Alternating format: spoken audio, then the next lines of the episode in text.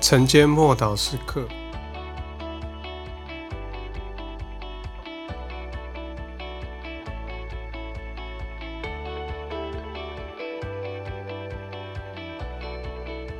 意象与异梦，《使徒行传》二章十七节，神说：“在末后的日子，我要将我的灵浇灌凡有血气的，你们的儿女要说预言。”你们的少年人要见异象，老年人要做异梦。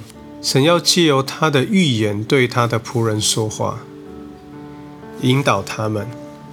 预言领导有很多种方式，到底用哪一种方式并不重要，重要是预言的源头。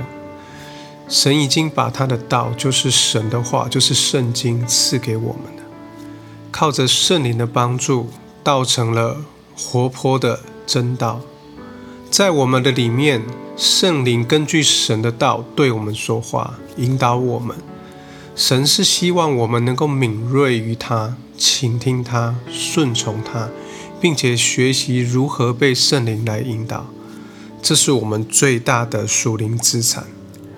预言就是圣灵所赐下的言语，也就是话语，可以是一幅图画。也可以是意象或是异梦，重要的是内容，而非形式。神创造人，使人有能力可以运用图像来思考说话。一幅图画胜过千言万语。比如，神对亚伯拉罕说：“你所看见天上的星跟海边的沙都是你的。”比如，神问耶利米说：“你看见什么？”而当亚伯拉罕看见天上的繁星，就信了神的应许。那彼得的看见什么呢？彼得在异象中看见一块大布上有各种的活物、各种的动物。保罗则在许多不同的情况下，在异象中遇见主。圣经是唯一的基础跟准绳。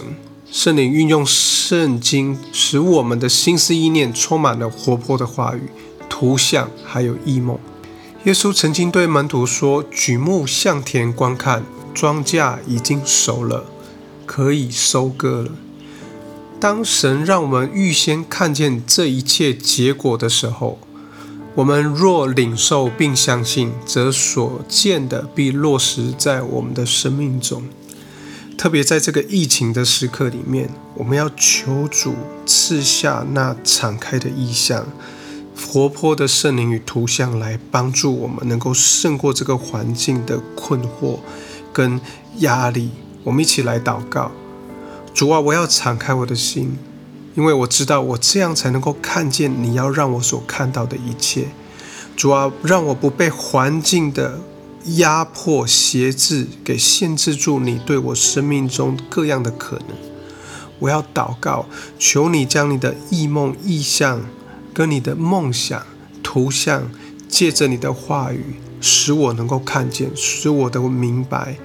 求你的话语成为我生命中的梦想。奉主耶稣基督宝贵的名祷告，阿门。